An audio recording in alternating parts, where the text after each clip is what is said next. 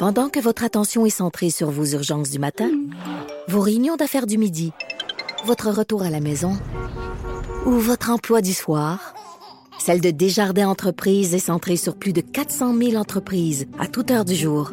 Grâce à notre connaissance des secteurs d'activité et à notre accompagnement spécialisé, nous aidons les entrepreneurs à relever chaque défi pour qu'ils puissent rester centrés sur ce qui compte, le développement de leur entreprise.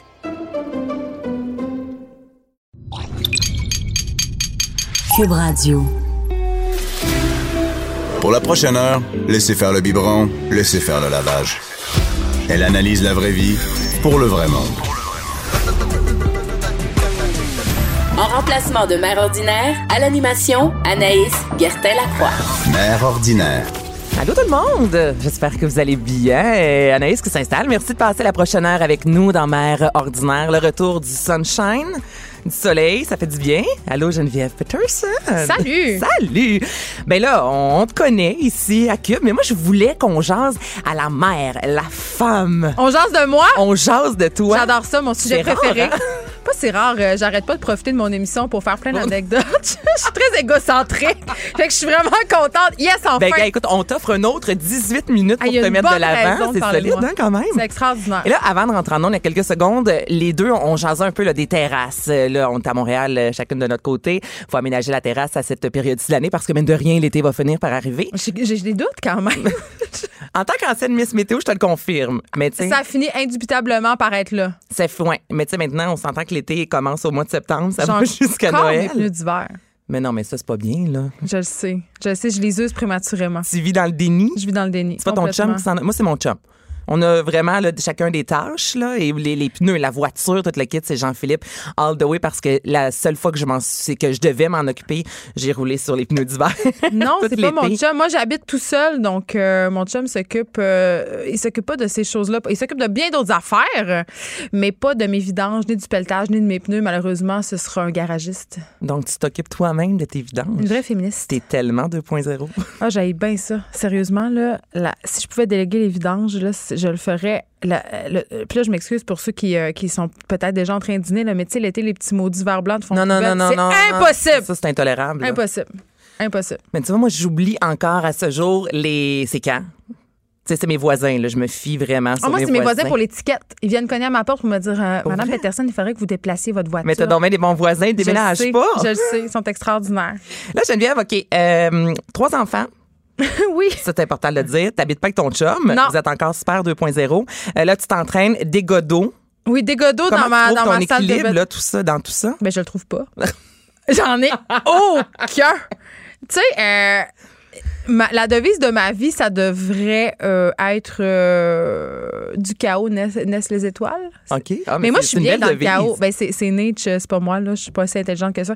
Mais euh, je moi, je suis bien dans cette espèce de. Moi, je je suis enfant unique, OK? Puis j'ai grandi dans une maison où il y avait beaucoup de silence. Euh, évidemment, j'étais toute seule pour jouer, j'avais pas d'amis. Fait qu'on dirait, si je peux faire ma psychanalyse à deux balles en deux minutes, euh, que j'ai besoin de bruit, de m'entourer. J'ai besoin de chaos pour être grounded, justement, pour créer, pour faire mes affaires, pour réussir à animer chaque jour, à gérer tout ça. Puis quand, euh, euh, parce que j'ai mes enfants en garde partagée, euh, bien évidemment, et quand ils s'en vont, c'est un énorme soulagement de guillemets parce que bon, c'est un, un moment pour moi, pas que je suis contente de les voir partir. Mhm. Non, mais c'est pas wow, je- tout, pas une mauvaise mère, mais tout le monde dans la vie, tant les pères, les mères, que tu des enfants, non, on a besoin d'avoir un moment pour soi. Je veux dire, ça fait Oui, partie mais de la ils s'en vie, c'est bien correct. Ça. Puis là, c'est un soulagement. Je fais ouf, en fin du silence, mais au bout d'une heure, je trouve le temps long. Fait que je fais plein d'affaires. Je suis vraiment, je suis vraiment hyperactive. Vraiment, vraiment. Donc, t'es pas capable de rester chez toi tranquille, regarder le gazon pousser. Je suis capable de rester chez moi euh, puis de binge-watcher vraiment trop d'émissions sur Netflix. Euh, mais habituellement, je fais autre chose en même temps. Je, euh, je suis sur mon téléphone. Je, je suis très, je suis très multitask, comme nous toutes, je pense. Là, évidemment, c'est un trait bien féminin.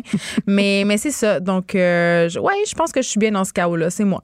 Tes enfants, est-ce qu'ils sont comme ça? Est-ce qu'ils ont besoin d'avoir, mettons, Ah, quand ils font leurs mon devoirs, est-ce qu'il faut qu'il y ait de Moi, quand même, quand j'étais jeune, c'était la télévision, euh, la, la famille. J'aimais ça être dans la cuisine, tu sais, travailler. Le plus qu'il y avait de ça, un peu comme toi, mieux j'arrivais à me concentrer encore à ce jour. à- dans un café, là, tu sais, quand ça jase fort autour, je me concentre 20 fois mieux. Ben, pas que moi, Si je suis ça. chez moi, pas de son, là, là je vais folle. C'est là tout mon paradoxe. Je peux pas travailler quand il y a du bruit. Ça, ça c'est impossible. C'est impossible. Je Ah, dois. ouais? Oui, j'ai de la misère même à écouter de la musique quand j'écris.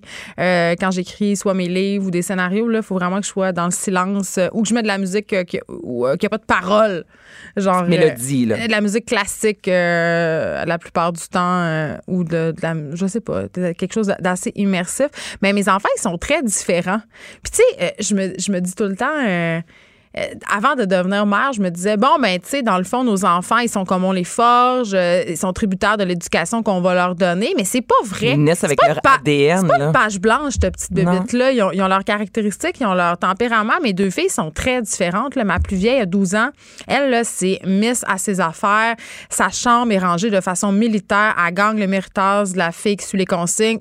Tout le contraire de sa mère. Vraiment, je me demande Son où je l'ai prise. est-ce qu'il est comme ça? Ouais, son père est un peu plus euh, monsieur règlement, mais encore là, euh, euh, non, c'est ça. Puis celle du milieu, là, elle, c'est moi, là, elle, c'est le chaos, c'est le bordel dans sa chambre. Elle fait mille choses en même temps. Son sac d'école est un champ de bataille. Les, les études sont ouvertes, les plats sont vidés dans la boîte à lunch, c'est n'importe quoi. Et il n'y a rien à faire. Il n'y a rien à faire. Je fais juste ça. la chicaner. oui, c'est ça. Il n'y a rien à faire Puis mon- sauf la chicaner. Puis mon fils est un, mé- un mélange des deux. Donc, Quel âge ton gars? Il a 4 ans.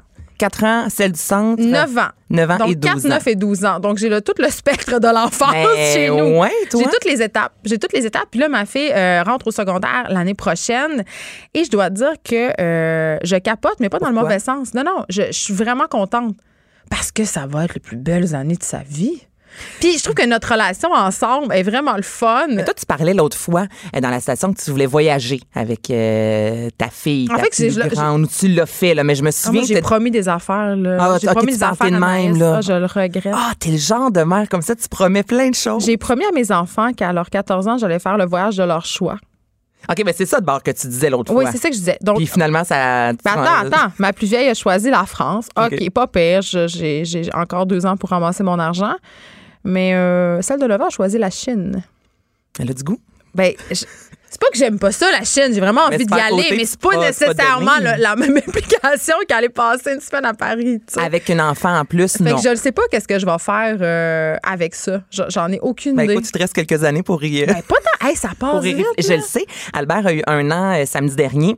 Puis moi, ça me tapait ses nerfs de, quand j'étais en ballon. Là, tu sais, tout le monde, ça passe vite, ça passe On vite. profite-en, Profite-en, profite-en. Puis oui, je le disais, ça arrêtez, là, ça me tape ses nerfs. Puis veux, veux pas, samedi passé à Mané, je regarde mon gars, puis avec mon chum, j'ai pas le choix de l'avouer, c'est vrai que ça Attends, passe vite. Puis il y a juste un an, là, mais je capote. Moi, depuis un an, j'ai pas changé tant que ça. Là. Sais, Anaïs, tu vas cligner des an- yeux puis va être en maternelle. Ah. C'est ça qui va se passer. Ben, tu vas être la mère qui dans cligner des yeux puis qu'il n'y ait plus de couches et de merde, là, je dirais que j'aimerais ça. Ça, c'est. Moi, la petite enfant, j'aille bien ça. Puis j'haïs être enceinte. J'aille tout ça. Moi, j'ai vraiment pas aimé être enceinte. Ah non, c'est la pire chose au monde. C'est super mal vu de. Ah! Tu sais, sur les. Moi, je le disais sur les médias sociaux, mais tu sais, j'ai vomi du début à la Ah, moi fin. Le, le vin me manquait. J'avais hâte de manger du tartare. J'ai pas Ah, moi, j'aimais pas ça prendre 60 livres non plus. là. J'aimais vraiment Moi, pas ça ça. a pas été si Ah, mal. moi, c'était l'apocalypse. Étrangement, puis j'avais vraiment peur parce que, tu sais, tout le monde le sait, moi je travaille pour euh, Anneb, entre autres, je suis ambassadrice, puis vu que j'ai déjà souffert de troubles alimentaires, j'avais vraiment peur, tu sais, je me disais, je vais-tu retomber là-dedans? Mais moi aussi. pas, Mais moi, ça a fait le contraire. J'étais boulimique. Enceinte? Ouais, je me disais, ouais, moi, euh, moi j'ai, je suis dysmorphique puis j'ai des troubles alimentaires. Moi aussi, mon Dieu, on a tous des troubles alimentaires dans les médias, ça va pas bien. Mais ce que j'allais dire, c'est qu'on aurait dit que quand j'étais enceinte, c'était comme une passe gratuite. Tu pouvais Je manger. me disais, hey, là, j'ai le droit de manger ce que je veux. Là, puis là, ben, ça va, écoute, là, j'avais des tripes de Joe Louis. Des Joe Louis. Vachon. Ben moi, c'était des beignes aux patates. Ben, ça, c'est pas. J'allais euh, jusqu'à Mirabelle. c'est pas très acheter. régime, là. Mais c'est vraiment pas régime. Non, mais enceinte, on, on se gâte, là. Mais il y a ça Ben oui. aussi. Parce que il y en a qui disent, gâte-toi, gâte-toi, t'es enceinte, t'es enceinte, c'est le temps de manger ce que tu Ben, veux. pas tant que ça. D'un autre côté, il y en a qui disent, hey, fais attention parce que quand tu vas accoucher, tu vas le regretter. Fait encore là, il y a deux discours. Moi, je te parle beaucoup d'Instagram parce que, tu sais, ce que je mettais, il y avait toujours, là, euh, des choses complètement différentes. là. Des filles qui m'écrivaient, attention, tu vas engraisser. L'autre qui me disait, hey, profite-en, c'est le temps.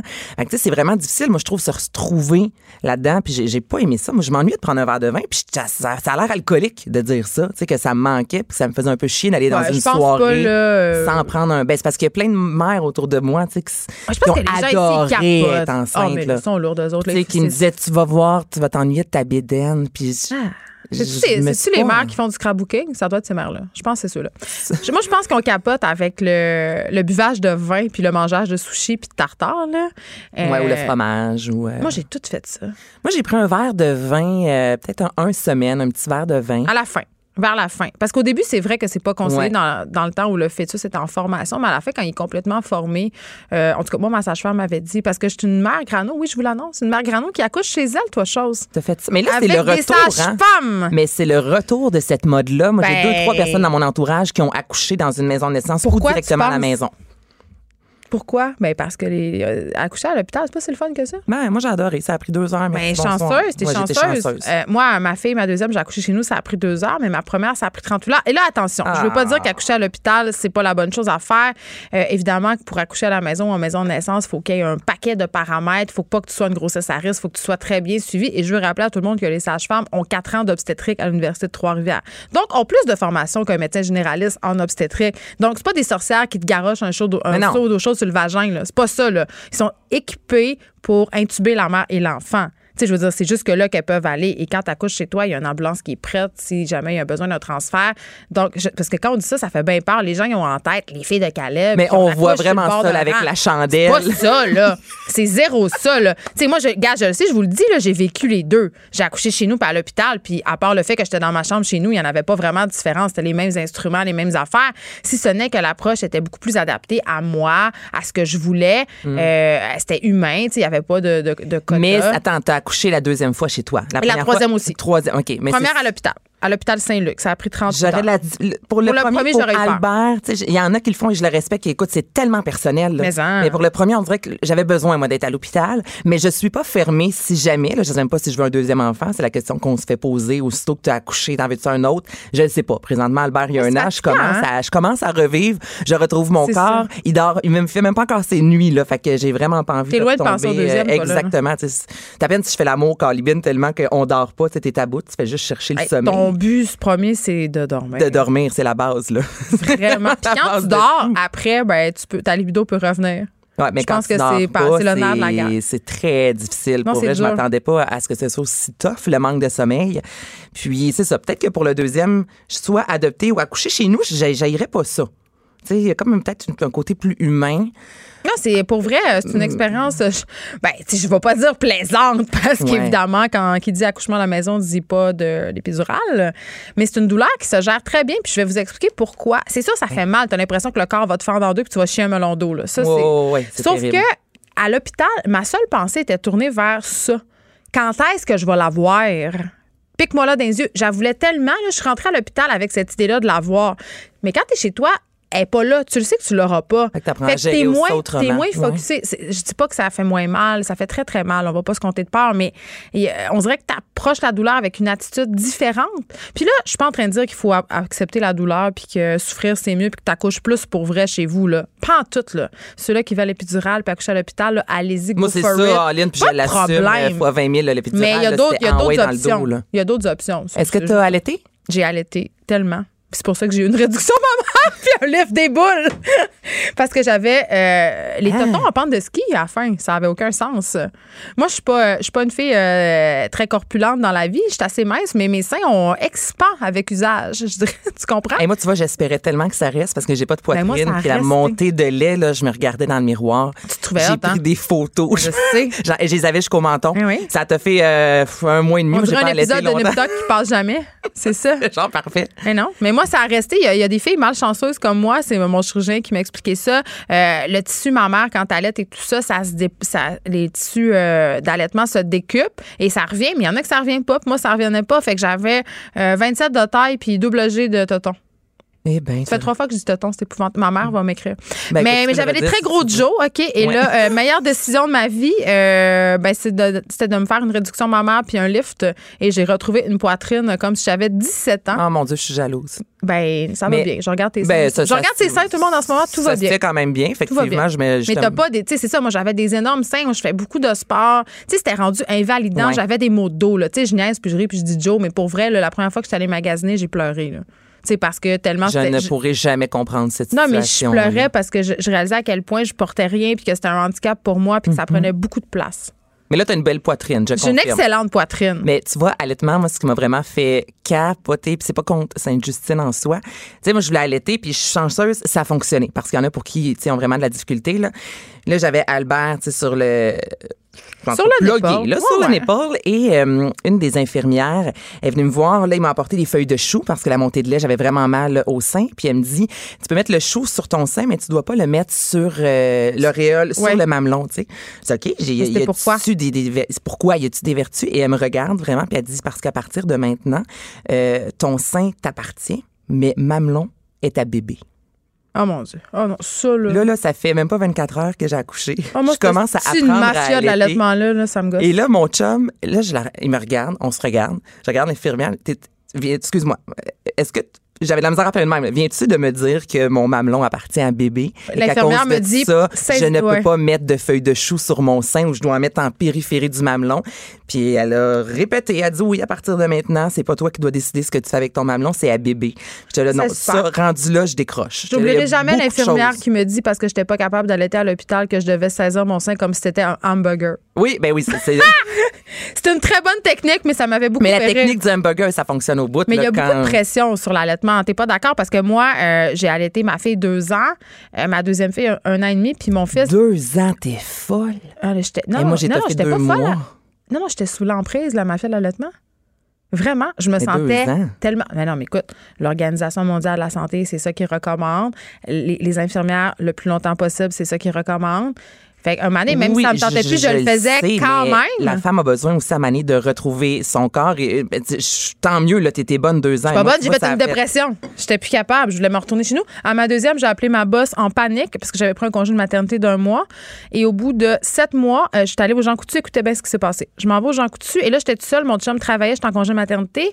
Je suis devant l'étalage euh, des produits ménagers. OK? Et là, je regarde, puis il y a une nouvelle affaire qui sort. C'est le RTL au thé vert.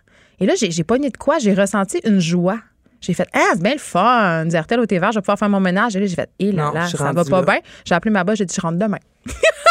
c'est comme ça que ça s'est passé. Mais non, mais je te crois tellement. J'étais là, je vais pas devenir cette fille-là, c'est pas vrai. Puis mon fils, je l'ai allaité seulement six mois, puis après, ça a été fini. Mais tout ça pour dire que, euh, tu sais, faire des pressions d'un côté comme de l'autre, parce que nos mères en ont eu des pressions pour donner le biberon dans les années 70 Mhm. Ah oui, c'était la grosse 80. mode, le biberon, C'était vraiment une grosse épaisse granola épice si tu donnais le sein. Oui, tu vois, ma mère, elle, elle m'a allaité, puis elle me Anaïs, on t'a allaité pour la seule raison qu'on n'avait pas assez d'argent. C'est ça, il était pour pauvre. acheter le lait qui coûtait cher. Donc, elle dit, c'est pour ça que j'étais allaitée, parce que sinon, autour d'elle, c'était le biberon, puis justement, c'était la grosse mode, le biberon. Puis Ben, nous, le c'est le biberon comme outil de liberté. À l'hôpital, si tu demandes un biberon, on te dit non. on a appelé la psychiatre euh, à mon amie parce qu'elle elle a dit euh, pour des raisons personnelles, elle ne désirait pas allaiter et on, On a a, peut-être on- droit, on a fait venir le psychiatre pour euh, savoir c'était quoi c'était quoi l'affaire. Je veux dire, à un moment donné, lâchez-moi. Je veux dire, est-ce qu'on, je pense qu'on est capable de décider, on n'est pas des épaisses là. Non, mais il y a des établissements, toutefois, qui assument totalement prôner, euh, comme à Sainte-Justine. Mais. Dans la- euh, oui, mais il y a des, euh, des affiches là, dans le corridor là, disant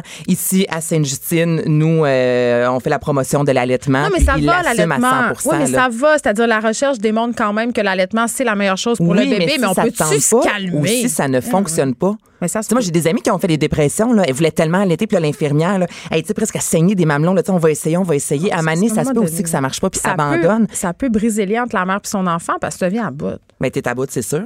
Ouais. Ah Hey, hein, tu, te, tu te demandais, on allait jaser de quoi? On a fini. On a fini de jaser. Hey, je On Fait que c'est Ah. quoi la conclusion de cette affaire-là? C'est faites ce que vous voulez avec vos boules, Ah, ouais, avec ben, votre corps. Moi, je dirais votre corps. En général. Pas juste les boules. J'avais juste envie de redire le mot boule. OK, dizaine de rien faire avant la pause. Mère ordinaire. Pour nous rejoindre en studio, Appelez ou textez 187 Cube Radio. 1877 827 2346. Parlons maintenant musique, parlons cinéma avec Stéphane Plante. Hello. Bonjour. Mais t'es tellement thématique, le chandail bleu, Oui. le micro bleu, la gourde bleue, t'es Ah oui, aux couleurs un de vrai cube. de vrai. Couleur de cube aujourd'hui. Oui. Hein, personne de plus corporate que moi. C'en est presque fatigant. Ouais. Je suis comme, as-tu des bas bleus? Euh, Ouais, c'est pas le bon bleu, par exemple. OK. Je te demanderais d'aller changer. J'ai pris du temps pour regarder. Tu te rends compte comment j'ai euh, j'ai une mémoire pour des, des choses de la, de la musique, mais les choses du quotidien, c'est plus difficile. Ah, mon Dieu, je te comprends à 100 Rocketman, Oui. là, t'es allé voir le film euh, ce week-end. Sur la vie d'Elton John. J'ai tellement hâte de, de, de voir ce film-là. Les commentaires, les critiques Ben. ne sont que positives. Puis, toi, comment t'as trouvé ça? Ben, moi, je l'attendais avec une brique, un fanal un Ah, peu, le ouais? film, parce qu'il y en a eu beaucoup cette année, hein, des, des, euh, des biopics, là, comme des Films biographiques de musique. Et là, je voyais la réaction à Cannes, puis Elton John lui-même, il a pleuré quand il a, vu, il a vu le film, il a revu sa vie un peu. Là, je me disais, c'est trop gros, peut-être je vais attendre, je vais, je vais le voir, je vais me faire mon idée.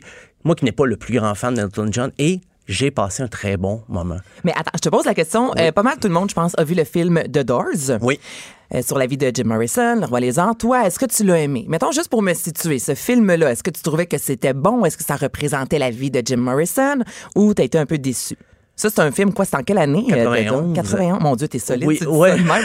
Il a même pas regardé nulle part, bravo. Euh, ben oui, j'aimais ça. Même que j'aimais ça plus que le groupe lui-même, les Doors. J'ai trouvé que euh, le, le travail d'Oliver Stone était quand même intéressant dans le côté poétique là, de Jim Morrison et tout ça. là. Faut pas rechercher l'authenticité, dire ah, as-tu vécu ça à telle date, c'est-tu vrai, y a-tu des anachronismes? C'était vraiment l'esprit, la poésie, la, la spiritualité de Jim Morrison. Mais je trouvais qu'il était quand même éclaté. réussi, ce film-là. Moi aussi, Comparativement à celui sur Kurt Cobain de Gus Van Sant, qui était vraiment nul. Il y a une scène, je pense, de 15 minutes de Kurt Cobain qui est assis, qui regarde dans le vide, puis c'est The- interminable. The Last Day, c'est ça? De Last Day, exactement. Fait que je n'ai pas vu. Ben écoute, euh, écoute-le pas. Tu Écoute-le me pas. tellement le goût. C'est- pas bon. Donc, c'est pour ça. Il y en a qui sont réussis, il y en a qui le sont un peu moins. Et à ton sens, à toi, ben, c'est réussi Rocketman. Oh oui, c'est même les gens qui n'aiment pas Elton John ou mais si vous aimez le genre biopic, allez voir ça parce que ce qu'on reproche souvent au biopic, c'est les anachronismes. On dit ah, tel fait, c'est pas arrivé et tout ça. Mais dès les premières minutes, Rocketman nous montre que on s'en fout. C'est une trame narrative euh, un peu calquée sur les comédies musicales, mais totalement éclatée. C'est en fait euh, la trame de base, c'est euh, une clinique de désintox où Elton John va se confier avec son costume de scène comme s'il avait refusé d'aller au Madison Square Garden et plutôt que faire son gros spectacle, il va se confier à des gens qu'il connaît pas. Et là, le récit de sa vie embarque. Mais tout ça se fait de façon très fluide, avec des chansons d'Elton John, euh, des chansons où, les personnages se répondent. Et d'ailleurs, c'est euh, l'acteur Taron Egerton lui-même qui chante les parties d'Elton John. C'est pas à la, à la perfection. Les gens qui aiment vraiment Elton John vont trouver des différences. Mais il faut comprendre que c'est c'est souvent sous forme de dialogue. Ils reprennent les chansons d'Elton John, mais pour les adapter au dialogue du film. Mais tout ça se fait sans vraiment... Mais là, c'est pas, une comédie forcé. musicale, là. Ça se Ben, c'est un peu ça, oui. Hein? Mais ça s'embarque tellement bien. Moi, souvent, ce que- les comédies musicales, ce que j'aime pas, c'est OK, quand une chanson embarque, il y a trop une brisure. Moi, je suis pas capable. J'ai essayé d'écouter. J'ai la euh, difficulté aussi, je t'avoue. euh, Hollywood, euh, mon Dieu, avait gagné un Oscar d'ailleurs.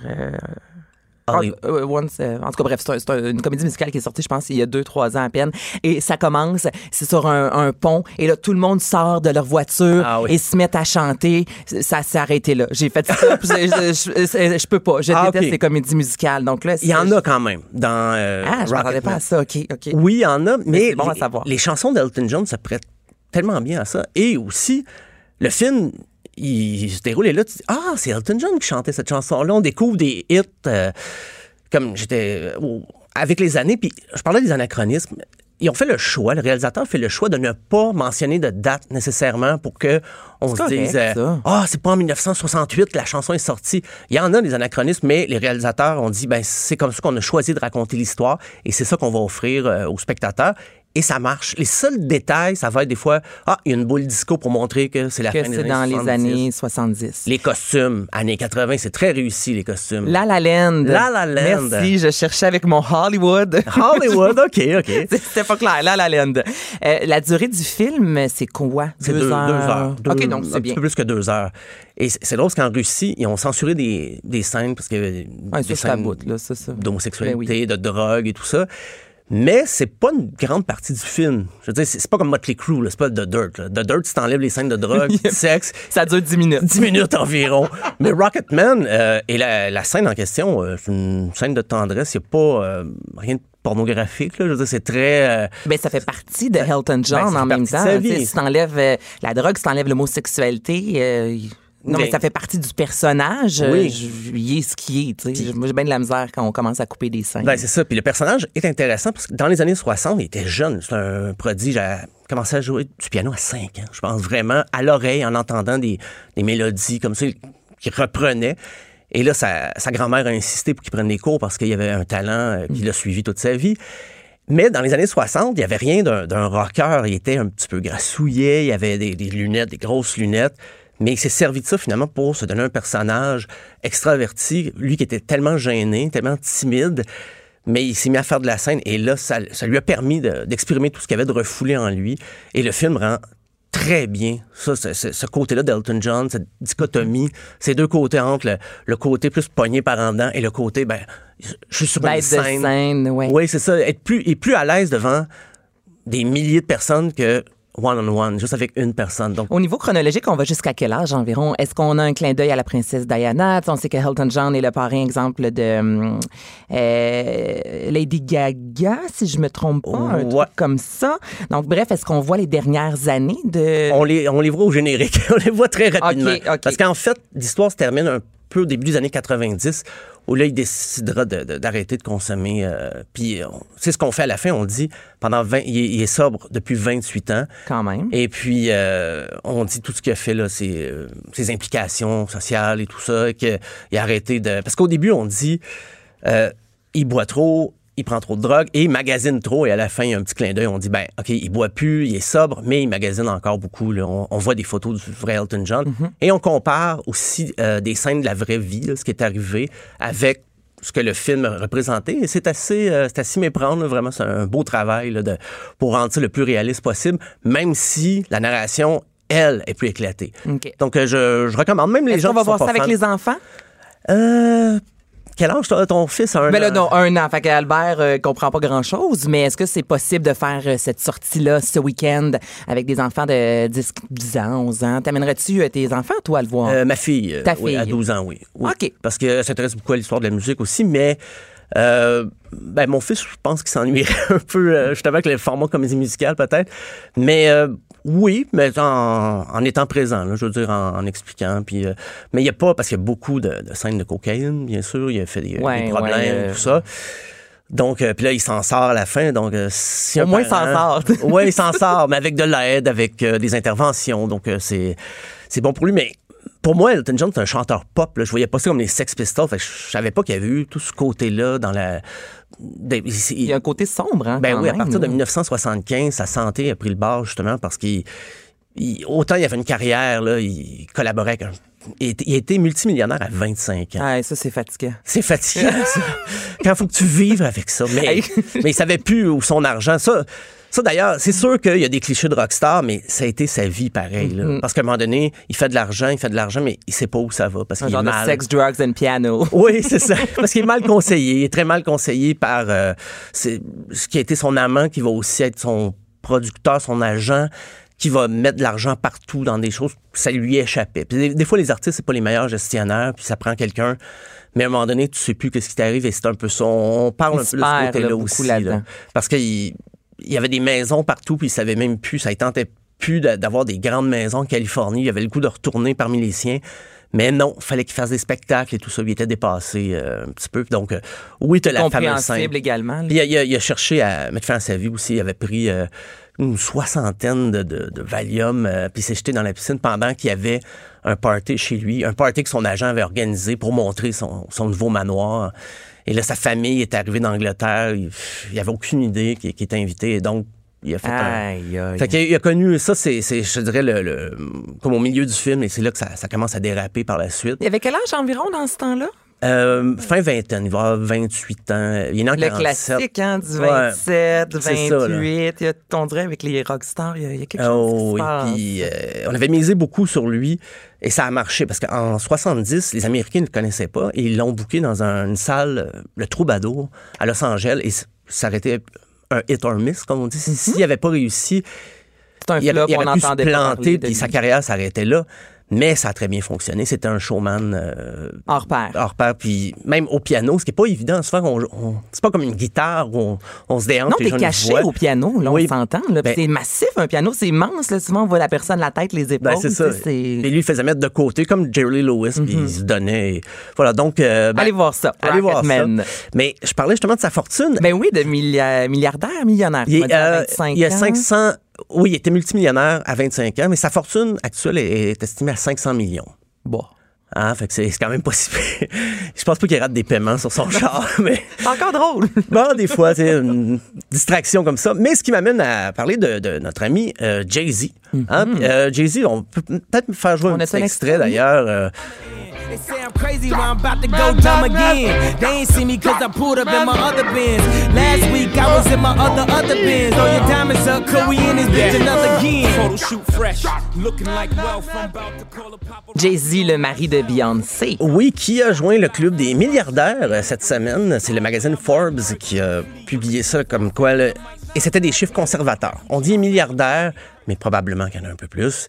Euh, on estime sa fortune à un milliard. Parce que, Il est rendu à quel âge? Aux alentours de 50, Jay-Z. ah, il doit pas être loin de ça. Je, je connais plus sa fortune que son âge. Il est aux alentours de 50, si je me trompe pas. Et c'est fou, hein? Kylie Jenner, elle aussi est entrée dans le club des milliardaires. Et elle a peut-être, quoi, 25 ans? Ah, j'ai raté ma chance. Ça va être 5 T'as raté ta chance. 49 ans, Jay-Z, on me confirme. 49 ans. Ah, milliardaire. Bon, il me reste une coupe Une d'années. belle cinquantaine, ça, ça se Ouais, ouais. Avec, avec mon compte épargne un peu chaque mois, je vais y arriver. Mais euh, ben, c'est ça, Jay-Z qui. Ben, dans le rap, maintenant, c'est la, la- la nouvelle vache à de l'industrie Mm-hmm. musicale. C'est vraiment ceux qui font le plus d'argent. Euh, ben, Sean Combs, Puff Daddy, 855 millions. Donc, euh, dans quelques semaines, je vais venir t'en parler comme quoi il est Mais milliardaire. Dr. Dre aussi, voilà. a vendu, comment ça s'appelait? Il, a, il a vendu un truc qui l'a rendu millionnaire. Ben, il y avait ses C'est les écouteurs. oui, je cherche le nom du modèle. Beats. Hey, merci. Beats. Hein? Là, ça, c'est tout en régie, Alex, qui On nous Donc, Beats. Et ça l'a rendu, si je me trompe pas, euh, milliardaire, Dr. Dre. Ben, Dr. Dre, t'en parles, mais c'est lui le troisième plus riche dans le rap. Justement, j'allais le mentionner, 820 millions. Quand même. euh, Ah, il y a de l'argent à faire, là. Oui, oui, il y a de, de l'argent à faire, mais Stéphane, on se part un verre. on va essayer ça.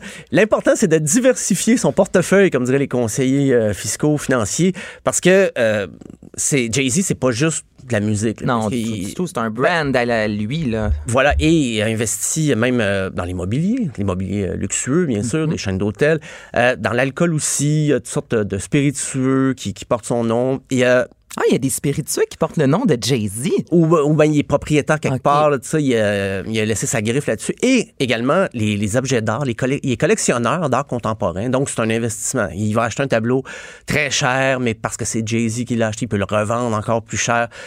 Donc, euh, la musique est D'où, comment tu me dis, Alex? Doucy, c'est Doucy. une liqueur Ah. de Jay-Z. J'ai jamais entendu parler de ça de ma sainte vie. Je vais ramener ça la semaine prochaine si je la trouve. Ça va être sûrement en ligne, peut-être pas à SAQ, là, mais bon. Euh, et Jay-Z, ben, c'est ça. c'est La musique, c'est, c'est, c'est une part infime de, de sa fortune là, parce qu'il a tellement investi dans un paquet de, de secteurs. Et même Warren Buffett, le fameux euh, milliardaire américain, l'avait rencontré il y a 10 ans, puis il, avait dit ce jeune homme va, euh, Va réussir. va réussir, va être milliardaire aussi parce qu'il est, il est business-wise. Mais il est plus. reconnu pour être business-wise. Et tu sais, il veut, veut pas aussi les tournées. Il y a pas si longtemps avec Beyoncé, ils ont eu une des tournées les plus lucratives également de l'année. Fait que, en tout cas, l'argent coule, euh, Oh oui. coule à flot Ouais, parce que dans ce couple-là. on se dit toujours, euh, OK, on vend plus d'albums, qu'est-ce qui se passe, comment les artistes font de Mais C'est l'argent. les tournées, c'est les produits Ben, dérivés. c'est ça, voilà. Un peu à la. Kanye West avec Yeezy, justement, tu sais, ses vêtements, là, ça, ça marche au bout, là, avec Eh Kim oui. Kardashian en plus qui les porte. Et ça, ça fonctionne. Là, il fait de l'argent avec ça comme de l'eau. Quand ils font de l'argent, souvent, ils vont réinvestir ailleurs pour avoir des assises financières pour si jamais ça, marche plus, s'ils enregistrent plus, ben au moins il y a des sources de revenus ailleurs et Jay-Z a très bien compris ça. Je Mm-hmm. je suis pas inquiet pour euh, pour lui. Mais le, le top 20 est sorti justement des rockstars les plus euh, les plus riches. Euh, il y avait Robbie Williams en 20e, 300 ben je dis 20e mais il y en a qui ont 300 millions de fortune, il y en a quelques-uns. Robbie Williams, James Hetfield de Metallica. Ah ouais, mais j'ai pas de misère à te croire. Il met- Jane Simmons, est-ce qu'elle est là-dedans? oui, là-dedans. Hey, Lui, c'en est un aussi, là, James- avec des produits dérivés et tout ça. Et c'est le seul de Kiss, le seul membre de Kiss qui est dans le top 20. Euh, Gene Simmons, sa fortune est à 350 millions de dollars US. Quand même. Parce que les années de, de, de fête de Kiss, tout ça, le party est un c'est derrière eux, mais maintenant, sont, sont sérieux, ces messieurs-là. très sérieux. Malgré leur maquillage et tout, leur habit de scène, ben, ça fait partie de leur branding et ils prennent ça à cœur. Ils ont même fait une pub pour Walmart il y a quelques années. Et les- Ah, ça n'a pas dû passer. C'était. il faisait rire d'eux, mais en même temps, on en parlait. Et là, mais il y a un bon sens de, de l'humour quand même. là. Ils se parlent plus entre eux, mais ils continuent à faire des, des projets lucratifs comme ça, parce que Kiss, c'est pas le groupe qui, euh, comment dire, qui, qui pratique le plus. Là, qui, ils font des spectacles encore, mais ils misent beaucoup, beaucoup sur les produits les produits dérivés. Il y a Eric Clapton euh, Ah, qui ben, je euh, pas de croire non plus. au Combien? 18e rang. Euh, 300 millions. Comme Dave Matthews, ça, ça m'a étonné. Dave Matthews. Ouais. Dave Matthews Band. band? 300 millions. Est-ce que Neil Young est là-dedans? non. Non, je vais peut-être y prêter un peu d'argent s'il veut. Non, Neil Young, mais il vit quand même assez bien, mais il n'est pas dans le top 20. Il y a le, le guitariste, auteur, compositeur d'ABBA, Bjorn Ulvaeus. Euh, Dis-moi donc ça?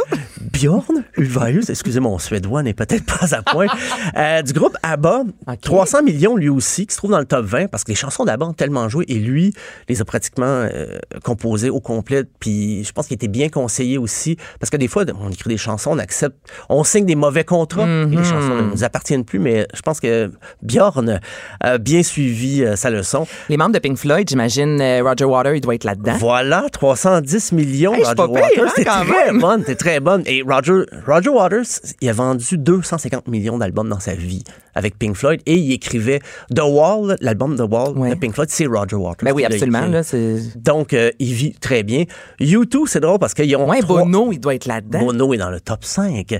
Mais Adam Clayton, euh, fortune de 300 millions lui aussi, c'est le bassiste. The Edge, aussi une fortune de 340 millions. Mais le batteur n'y est pas. Alors, je sais Ça, c'est pas. chiant. Larry Mullins Jr., c'est le seul. C'est le batteur qui a pas de reconnaissance. C'est peut-être parce qu'il n'a pas écrit de chanson. Je... Faudrait vérifier, tomber sur une bonne biographie. Mais tu sais, honnêtement, c'est sûr qu'on prendrait tous quand même son compte en banque. C'est pas parce que tu fais pas partie des 20 plus riches que, t'es, euh, Non, non, que non. tu fais pitié. Est-ce que euh, Paul McCartney est là-dedans? C'est le premier. Oh! Paul McCartney, euh, il est même plus loin que Jay-Z. C'est euh, 1 milliard 200 millions. Sir. Paul. Sir Paul. Et Ringo Starr aussi, mais Ok. 350 millions.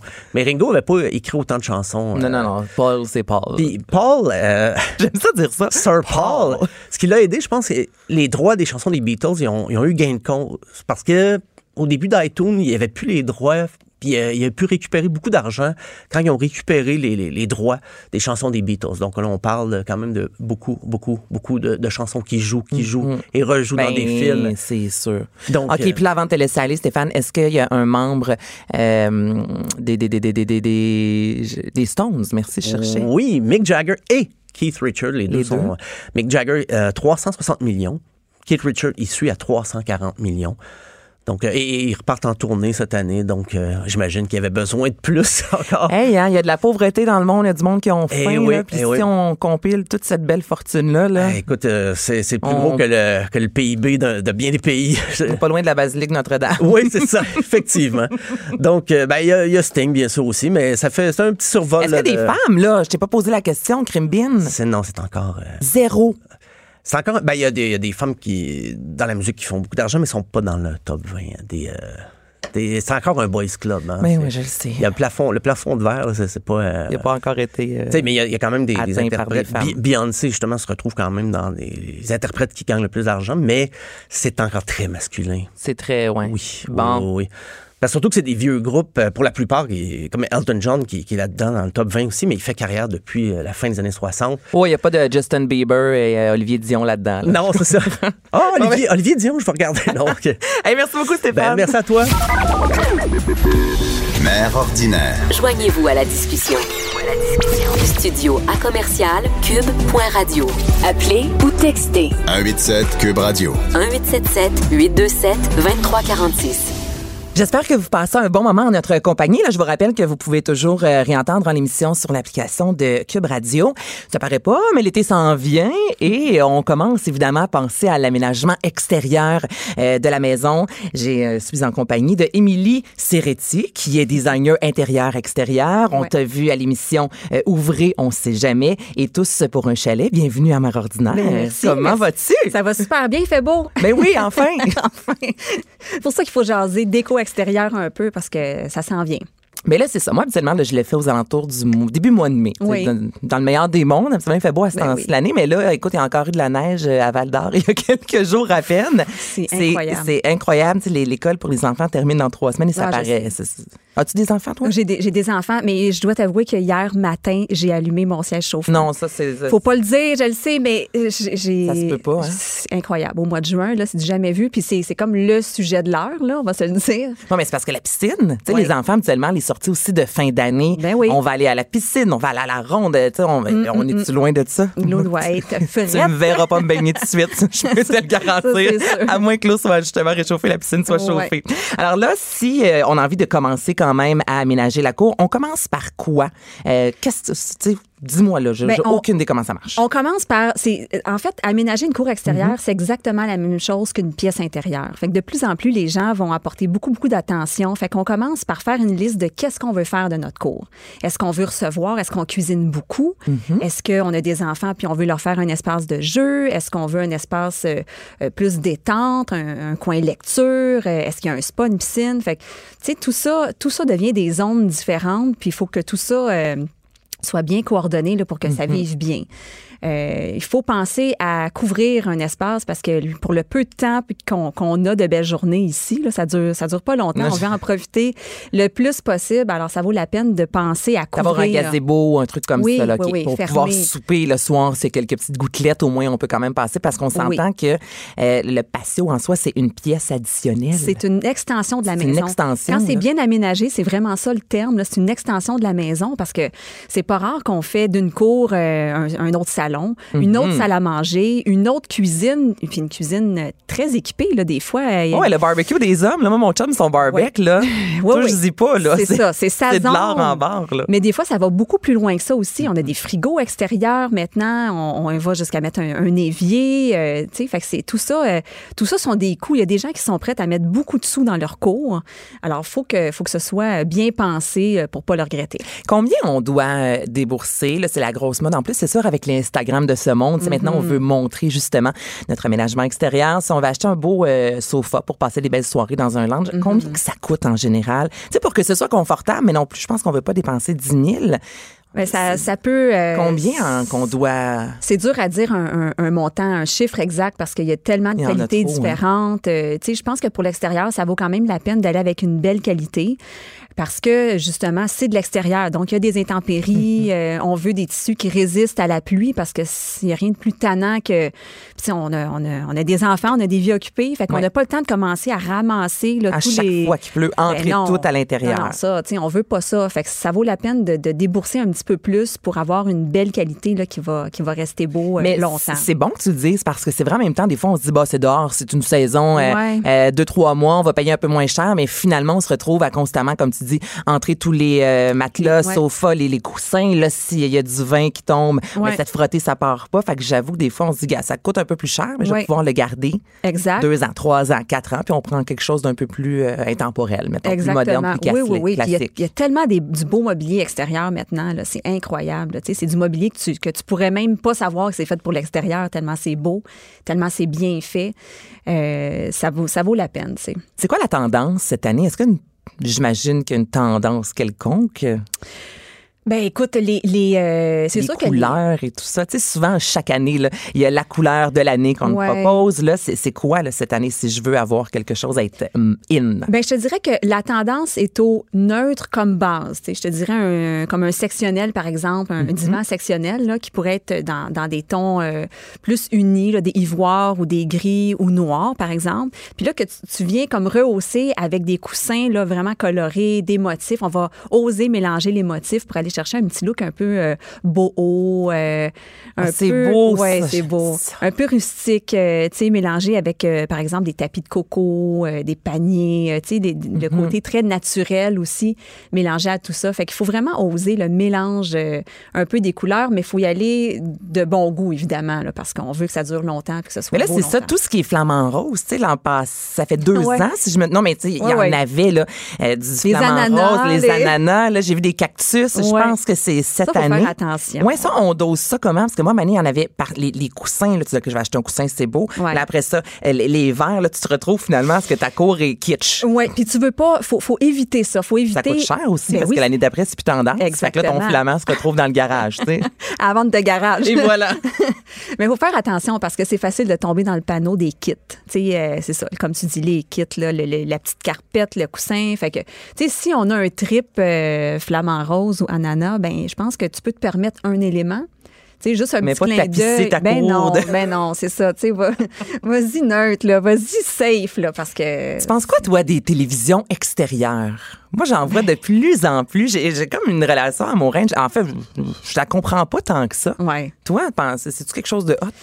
Ben écoute, T'es parti de la Mm. galerie si t'as une télé à l'extérieur. Ben écoute, il faut vraiment être accro à la télé pour avoir une télé extérieure. Tu sais, ça, c'est quand t'as vraiment des sous trop. Oui, Quand, donne-moi les. Donne-moi donne-moi-en. Donne-moi-en. Tu sais, c'est quelque chose, c'est quelque chose qui peut être le fun, on dirait pour une soirée familiale, un film extérieur. euh, tu sais, ça, c'est des soirées qui peuvent être intéressantes, mais tu sais, de là à, à avoir une télé extérieure pour, tu sais, pour tous les jours, je- moi ça, personnellement, je- moi, je trouve ça un petit peu exagéré. Je suis pas non plus, je suis comme toi, là, je suis pas rendue là encore. Non, du tout, du tout.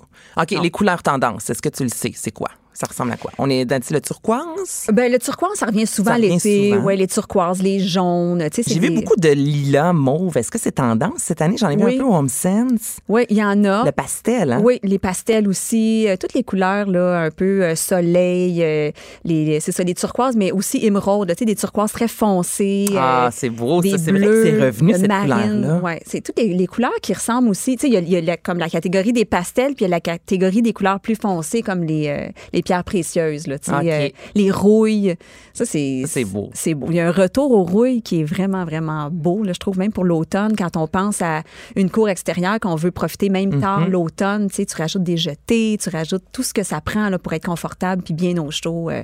ça prend un foyer, hein, un must. Ça prend un foyer extérieur. Un foyer? Ouais. Mais euh, là, c'est Beaucoup plus qu'une télé. Ben, s'il vous plaît, s'il vous plaît. Non, je te demande ça parce que j'ai quand même vu passer beaucoup d'images avec la télé, puis je- on dirait que je suis pas certaine, c'est ça. Fait que je voulais avoir ton opinion à ce niveau-là. Mais là, les foyers, parce que des villes aussi où on n'a pas le droit d'avoir euh, le foyer, sinon on achète les fameuses bûches euh, Ouais. comme à Longueuil. Là, c'est comme les, les- une sorte de bûche que tu peux euh, utiliser. Donc là, il faut quand même s'informer. Mm-hmm. Oui, la question que la police ne termine pas, euh, finisse pas à la maison euh, le samedi soir euh, quand on fait un feu. Là. Exact. Non, faut- ça prend euh, dans presque toutes les villes, ça prend un foyer qui est couvert, là, qui a un grillage. Ça, c'est sûr pour que ce soit sécuritaire. Mais je trouve que le foyer, euh, Hey, il y a ça quelque met- chose. Ah oui, ça c'est ouais, pour les belles soirées là, ça met de l'ambiance. Ça change tout, hein? On se Ouais. fait un petit feu? Merci, Oh, bonsoir. Non, non, mais juste ça, autant qu'une piscine. Ah oui. La piscine en soi, c'est une activité. Le foyer, c'est Oui. une activité en soi. Oui, exact. Ouais. Puis l'éclairage, hein, faut pas négliger l'éclairage, les petites lumières, tu sais, on, on se crée de l'ambiance. Mais là, oui, on c'est- tamise, là, s'il vous On plaît. là. tamise, puis on s'organise ça le fun. Tu sais, puis ça n'a pas besoin de coûter tout le temps cher. Hein, les petites lumières d'extérieur, euh, comme on voit sur les terrasses là, Mm-hmm. euh, des restaurants, par exemple, suspendues. Dans, le- tu sais, Ça, c'est environ 60 dollars. Il y en a même des moins chers. Oui, oui, donc, mais tu sais que 60, si tu gardes ça 2-3 ans, puis ça te fait une belle ambiance, c'est pas Ça vaut la peine. si dispendieux non plus. Ça vaut la peine. Ça vaut vraiment la peine. Puis ça, ça crée vraiment une belle ambiance. Vraiment, vraiment. Oh Fait my God. Et là, tu me dis ça. Là. Mais non, c'est vrai, parce qu'il n'y a rien de pire que la fameuse euh, lumière à côté de la porte patio à Maringouin. Là. Ah non, ça, non. tu sais de quoi je Oui, parle, oui, on le, veut pas ça. Le là. luminaire mural, Oui. là, euh, ouais, c'est vrai. Hein? Puis là, tu les toiles d'araignée, puis euh, Chauffe terrasse, est-ce que ça vaut la peine? ça vaut la peine. C'est Ouais. cher, ça, qu'on, ça ressemble à quoi? J'ai aucune idée. Ben, c'est environ 1000, tu sais. OK, OK, euh, quand même. Environ 1000 dollars, mais je trouve que ça. Il y en a des moins chers aussi. là, Mm-hmm. quand on tombe euh, en sol, ça vaut la peine. Parce que quand on soupe dehors, là, souvent, quand il n'y a plus de soleil, ben, c'est là que l'humidité tombe. On a plus, plus froid. Mm-hmm. Donc, il faut, faut se rendre ça confortable quand même. Mais moi, je suis douillette. Là. Moi, c'est le genre d'affaires que je Mais c'est le fun. hein, que ouais. j'aurais. là, Ouais. Un Et pour euh, terminer, dis-moi donc les boutiques, euh, tes boutiques coup de cœur Pour l'extérieur? pour l'extérieur. Euh, te ça peut dis- être les vêtements aussi, hein, si tu veux. Oh, mais ouais. bon, Vu pour qu'on parle de l'extérieur. on va y aller avec l'extérieur. mais l'extérieur, ouais, on va où? Parce que, tu sais, il y a le Ikea. Mais en même temps, on veut Ouais. pas nécessairement avoir les mêmes coussins que, que son voisin. Moi, je Ouais. connais le Home Sense, mais je te dirais que, tu sais, je vais souvent à Boucherville, là, si vous connaissez. C'est pas mal les deux boutiques. Oui. Mais il y en a plein d'autres. Ben, c'est un mélange de tout ça. Tu sais, oui, pour du bon marché, euh, Ikea, ça va faire le travail. euh, avec des coussins de, de chez HomeSense, c'est sûr que pour les coussins HomeSense, c'est c'est la C'est- c'est- place. c'est- hot. Sont- Après ça, euh, dans mes coups de cœur, il y a aussi Lounge Factory parce que Lounge Factory, ils font du beau mobilier euh, extérieur, sont Ça, c'est spécialisés une là-dedans. boutique. Lounge Factory, il y en a plusieurs. C'est un distributeur. C'est un oui, c'est je connais ça. Ouais, OK. Non, mais c'est un distributeur. Puis euh, on a accès, là, nous, les designers. Fait qu'on on a accès à, à tout ce qu'ils ont. Mais ils ont vraiment des, des trucs intéressants comme des tables qui, qui s'agrandissent, des panneaux qui sont intégrés, comme des tables d'intérieur, mais qui Mhm. sont vraiment conçues pour l'extérieur. Et c'est de qualité. Fait que c'est ça, OK. c'est c'est vraiment intéressant. C'est un petit- c'est sûr qu'on n'est pas dans des Dans des de gamme, budgets. Non, c'est ça. Pas le budget Ikea, évidemment, mais quelqu'un qui veut investir dans quelque chose de beau et de bien, ben c'est c'est la place. Est-ce que tu en as deux, trois autres que tu peux nous dire? Euh, ben les, ben écoute, euh, Tu sais, les bouclaires de ce monde. bouclaires, c'est Ouais, vaut- intéressant pour euh, des fois des petits accessoires déco, OK. euh, coussins, des petites lanternes, des trucs comme ça. Ça c'est ça c'est, j'appelle ça mon saisonnier là, tu sais dans le sens que ça tu te payes la traite là, puis si tu as un trip turquoise, tu vas là. Tu y vas all-in. Là, c'est ça. Tu t'achètes. Attention de ne pas tomber dans le petit kit, évidemment. puis l'année prochaine, si tu es tanné du turquoise, ben, tu peux rajouter une petite touche de corail. Puis, tu sais, ça, ça te coûte pas trop cher là, à chaque année. Au niveau de la vaisselle, euh, parce que les coupes, surtout, on veut pas avoir de la vaisselle en vitre. Il y a rien de pire qu'une coupe qui éclate au sol. Ouais. Les enfants, si vous avez des animaux, euh, tu veux pas que ton chien se retrouve avec la vitre. Il y a Home Sense, je trouve qu'ils ont Ouais, quand même de la belle vaisselle. Souvent, par contre, tu sais, boire déjà dans un verre en plastique, c'est un peu plus plate, un bon verre de vin. En plus, souvent, c'est très épais, je trouve, les Oui, plastiques. ça enlève le, le, le Ouais, c'est feeling. le, feeling du bon vin. Mais je pense que Home Sense, selon Moi- moi, c'est une des meilleures places où euh, s'acheter justement là, de, la, de la belle C'est vaisselle. la meilleure place. C'est la meilleure place. C'est comme l'adresse coup de cœur, tu sais. euh, ouais, pour la vaisselle, là, tout ce qui, tout ce qui touche la, la, la cuisine, autant intérieure qu'extérieure, euh, c'est la place. Et pour un coin enfant, dis-moi, on fait un carré de sable. Ben, euh, ça peut être un carré de sable, mais tu sais, il faut faire attention. Les chats aiment beaucoup ça, les carrés de sable aussi. Ben, tu sais, il faut penser à couvrir le carré de sable. Euh, sinon, la petite maisonnette, c'est le fun. Tu sais, ça prend quelque chose d'évolutif parce que encore là, c'est une question de budget. On peut, Mhm. on peut y mettre le paquet puis faire quelque chose de vraiment intéressant, mais une petite maison, un petit coin, tu sais, un petit, un petit coin euh, hamac, un petit coin détente. euh, Mais euh, comme Ikea, entre autres, a de plus en plus de meubles pour les enfants. Tu sais, les, les- vraiment la belle petite table extérieure pour enfants, les, les petites chaises. Moi, j'ai acheté à Albert un mini sofa, tu sais, pour qu'on Ben oui. puisse être avec nous comme dans la gang. Tu sais, il n'est pas juste à la table des enfants. non, non, là, on peut- ça. Donc, c'est vraiment l'user d'imagination. On peut même faire des tableaux pour dessiner dehors aussi. Ah! La peinture à la craie, là, tu sais, que les enfants peuvent oui. dessiner. Euh, des trucs pour grimper, tu sais, quand c'est des enfants plus actifs, faut penser à tout ça aussi, là. Fait que c'est important de leur faire un petit coin. Hey, on fait ça en espérant que l'été arrive. On se croise les doigts. Merci beaucoup, ma chère. Donc, emilyserretti.com Oui. pour avoir euh, ben, tous les détails. On peut te suivre, évidemment. Je veux dire un beau euh, merci à Alex à la recherche qui a été d'une grande aide aujourd'hui, qui m'a euh, donné quelques réponses à l'oreille. Joanne et Henry également à la mise en onde et on se retrouve demain. Je vous souhaite à tous une super de belle journée. Bye bye. Cube Radio.